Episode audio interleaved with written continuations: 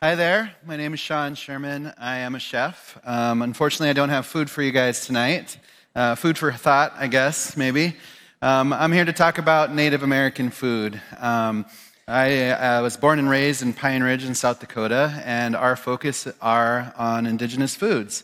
And, you know, it's been a really interesting journey so far. I started my company called The Sioux Chef, S I O U X, so a little play on words um, back, back in 2014, but it had come from quite a few years of trying to research and understand because I kind of grew up in restaurants. I, started, I grew up in Pine Ridge. I um, grew up in Spearfish and uh, in South Dakota in the Black Hills, and I started working in a lot of touristy restaurants.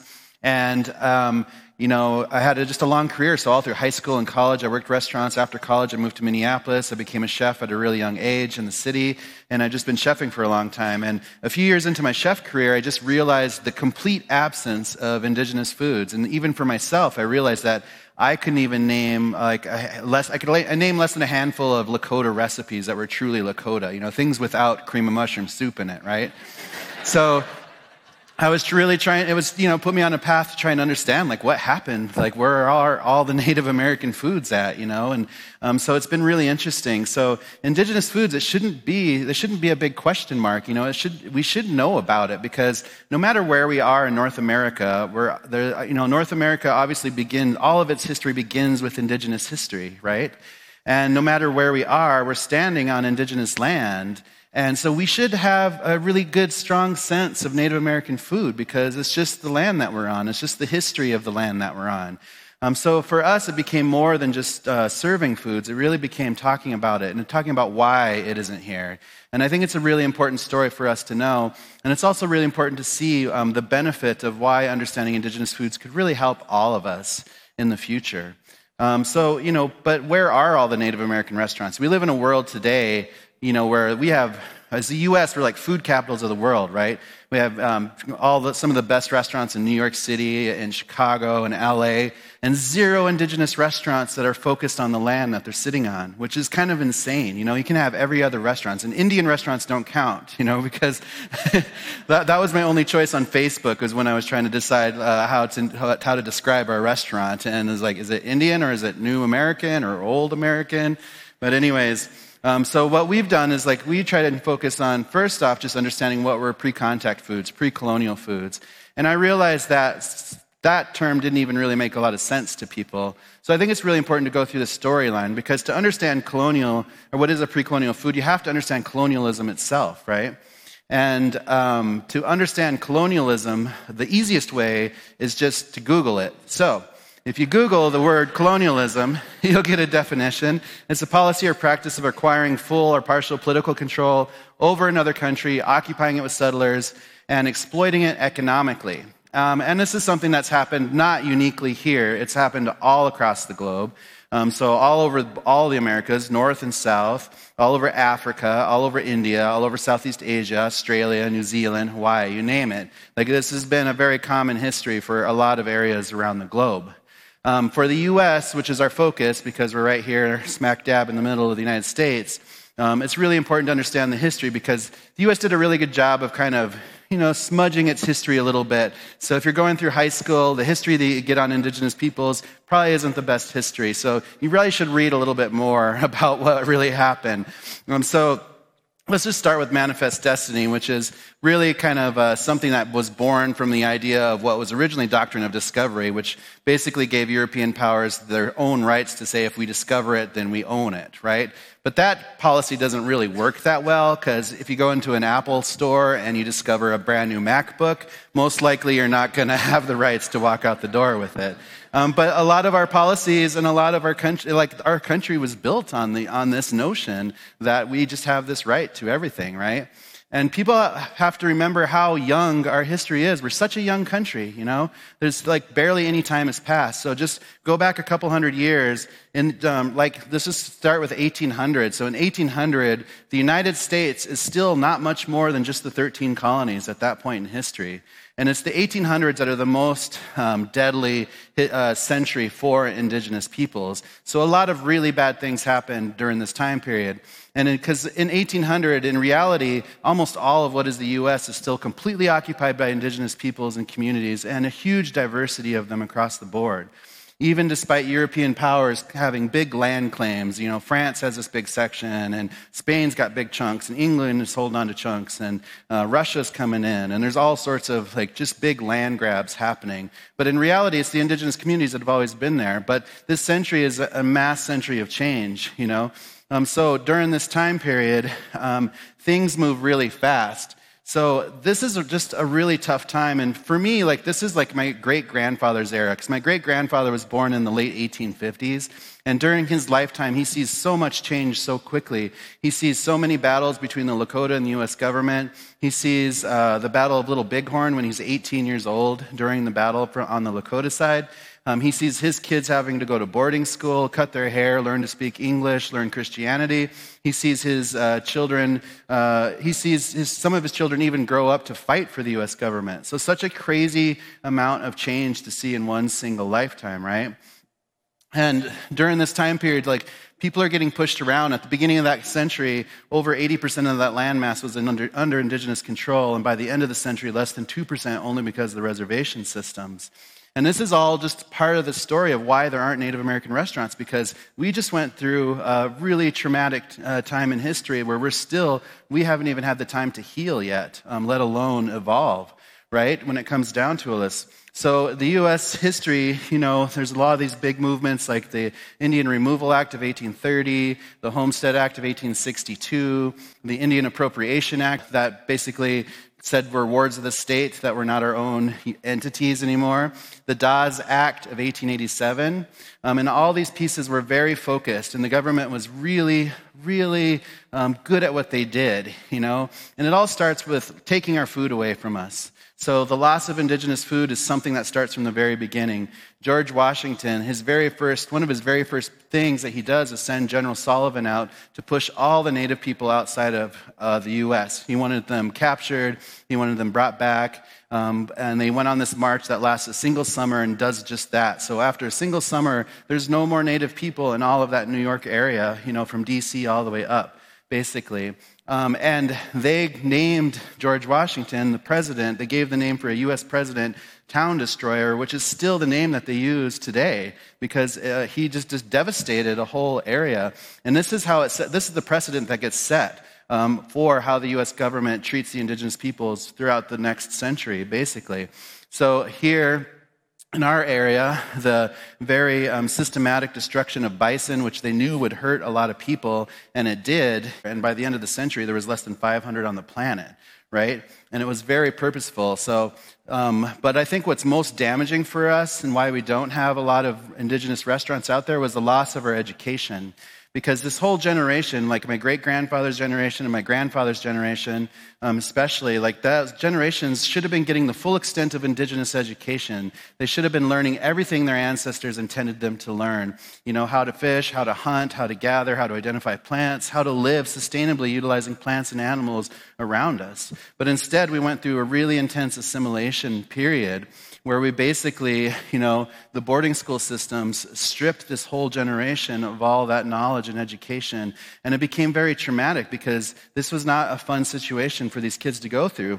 This was a military style school, and they popped up all over the US, all over Canada these kids being, again, forced to speak different languages, um, forced to, to, learn new religions, um, forced to learn skills that had nothing to do with them. And being forced to is the situation. You know, a lot of these kids perish. We shouldn't have to worry about sending kids to school to see if they'll survive or not. But this was a very harsh situation for kids to go through. And they went through physical abuse, they went through sexual abuse, they went through mental abuse. And we're still reeling from that in our communities today because of this direct link to the trauma that happened there. And being indigenous in the 1900s wasn't much better. My grandparents were born before they were even citizens, which doesn't happen until 1924. And then in the 40s and 60s, U.S. government started um, dismantling a lot of tribes. So over 100 tribes got dismantled um, so they could continue to take over more land spaces. We couldn't vote until, until 1965. We couldn't celebrate uh, religions until 78, you know? So what does it look like for me growing up in this? Like I was born in the mid 70s and growing up in post colonial America America? Like, what kind of foods were I, was I eating? And I get to ask, uh, ask that a lot because um, uh, people in the media are always like, You're native, like, what kind of foods did you grow up with? Because they want to hear a cool story, like, Oh, I'd get up in the morning, take down an elk with a slingshot I made, have a big family feast, you know? but that wasn't the reality, you know, because like I grew up with the commodity food program because we were poor, like a lot of people on the reservation, and it's just the way it was. And we didn't even have the pretty cans when I was growing up. We just had, you know, uh, the these like black and white cans, just beef and juices, and that's dinner, you know, and that sucks. So, and Indian tacos, you know, like even when I was a kid, it's like, why, do, why does our Lakota food taste like Mexican food? You know, it didn't even make sense to me at the time. But like, because we could do better than this. There's so much better to, there's so much more to learn and more to offer with indigenous foods. So I think it's really important to understand what indigenous foods are. But first you have to understand just like how diverse our nation is. Like we're so diverse. There's all sorts of plants and animals out there. And when you layer indigenous peoples on it, you can see so much amazing diversity. You know, this is a language map. So just look at all those huge color blocks. And within those color blocks, there's all sorts of diversity within those too, right? Um, still today, we have uh, 634 tribes in Canada, 573 in the US, and 20% of Mexico identifies as indigenous. So there's an immense amount of indigeneity out there today, and we should be celebrating that diversity because it's awesome. You know, just compares colonial settler states to indigenous territories, and you can see that diversity. So it should change everywhere we go. You know, the US, the food system shouldn't just be hamburgers across the board, or in Canada, it shouldn't just be poutine. You know, we could do so much better describing our foods, right? And so we have to really focus on Indigenous education because it's important for us to learn. So when we're looking at Indigenous education, it's a study of all these pieces wild food, permaculture, native agriculture, seed saving, seasonal lifestyles, ethno-oceanography, hunting, fishing, uh, whole animal butchery, mycology, salt sugar fat productions, crafting, land stewardship, cooking, um, metallurgy, uh, indigenous histories, traditional medicines, food preservation, fermentation, nutrition, health, spirituality, gender roles, sustainability. All of that stuff is, is, is really important education that we need to learn. You know, so let's just break down some foods real quick. Like proteins are easy. We learn about how natives were able to use every single part of a bison, right? But that's just because we didn't have the privilege to be wasteful. We figured out how to be resourceful with everything that we had, and we treated everything like that, right? But basically, anything moving around is literally game, right? And we cut out beef, pork, and chicken because those animals didn't exist here, and there are other animals to eat out there that aren't those three. So there's just a ton of stuff out there, and you shouldn't be afraid of something if it's not a cow, a pig, or a chicken, you know? because there's a lot of cool foods out there. And even insects, it's like it's so normal in so many parts of the world, and it was normal here too. You know, so, but for us, our biggest love was plant knowledge because, you know, you start to learn the plants around us, you just see food and medicine everywhere. The Western diet has never really taken the time to learn this amazing biology that's around us and all these plants all, all around us, right? Because there's just so much to learn. There's all sorts of staples out there, like the timpsila, which is the prairie turnip, which grows around these plains, um, camas root from the Pacific Northwest, wild rice from the Great Lakes, even just seaweed out there in the oceans, you know, which a lot of families were utilizing, or in the deserts where all the plants look like they want to hurt you or maim you. The indigenous peoples knew how to live with them, right? Um, and another piece, like the domesticated piece too, with all the agriculture, it's really important because, you know, we think of this as agriculture, but we know how damaging this is, you know, and it's scary when you see headlines like, what should we do if uh, glyphosate was found in our Cheerios? Like, you guys should be really scared about that. That stuff's really nasty, you know? Um, but it's just amazing to learn about indigenous uh, agriculture because it goes back so far, and people figured out all sorts of ways to farm and be able to sustain huge civilizations, you know, whether they're in the middle of the desert, um, whether they're on the coastal regions, or way up here in the Dakotas, you know. People were able to farm amazing things and had an amazing amount of diversity that we need to protect. We are the stewards of what's left of this diversity, and a lot of it got wiped off the map in the 1800s with all that colonialism that was going on. So so we have to be understanding so we can protect these for the next generation because these could disappear if we don't do anything about it, you know? So it's really important to understand that. So to use indigenous uh, knowledge in today's world, it's just important to open up your eyes, you know? Stop calling everything a weed because that just means you don't know what it is, right? You know? Our kids can name more K-pop bands than they can trees, and that's your fault, you know? you need to teach them things that's important, right? Because, like, just look around. There's food everywhere. And we should be making pantries like our grandparents did and our great grandparents. You know, they just used the food that was around us, right? So we should just, like, be making our own pantries that taste like where we are, what makes us unique in our own region. And that's why we should have Native American food restaurants all over the nation run by indigenous peoples, right?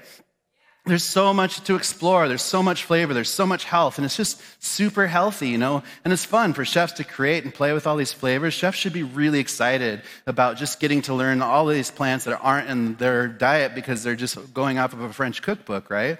And for us, we just want to get this food back into tribal communities, especially, and make people uh, healthy and happy and break a lot of the cycle of, you know, government reliance on food and uh, huge rates of type 2 diabetes and obesity and heart disease because of this low nutritional food base that the government's been feeding us for too long, you know? And we just need to think about how we can adjust and make a better lifestyle. Like, we need to use our land spaces better, right? Lawns are fucking stupid, right? We need to really do something better. We could just be growing food out there. You know, we could just be putting food plants everywhere. We need more community gardens, more permacultural landscapes. It's that easy. If we can grow 30 golf courses in Palm Springs in the middle of the desert. Just think what we could do if we just did that for good and just put food everywhere, you know? And organic food and food that wants to grow in that certain region. So, you know, because you know, indigenous diet is really kind of most, the most ideal diet. It's healthy fats, it's diverse proteins, it's low carbs, it's low salt, it's a ton of plant diversity, it's organic agriculture, it's uh, celebrating cultural and regional diversity, and it's seasonal, you know? It's just really good. It's like what the paleo diet wishes it was, really, when it comes down to it. Like, because it just makes sense, you know? And we need to protect this. We need to get this out there. And again, it's not unique here. There's indigenous peoples all around the world, and there's an indigenous knowledge base that's basically untapped because of the colonial structure that's been put everywhere, right? We need to be protecting people in Africa, in India, in Southeast Asia, in Australia, New Zealand, Hawaii, South America, North America. We need to protect those. We need to be celebrating diversity instead of trying to build stupid walls to keep people out, right?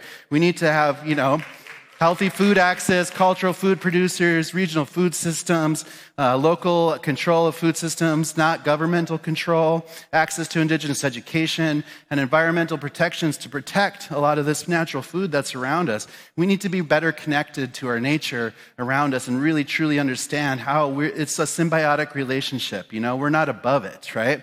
If we can control our food, we can control our future. And for us, it's an exciting time to be indigenous because we are taking all of these lessons from our ancestors that should have been passed down to us relearning them, and utilizing the world today with everything it has to offer and becoming something different.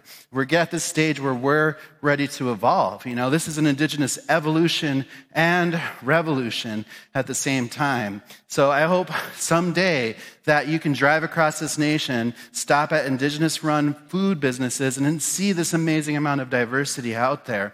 And just think about it, you know?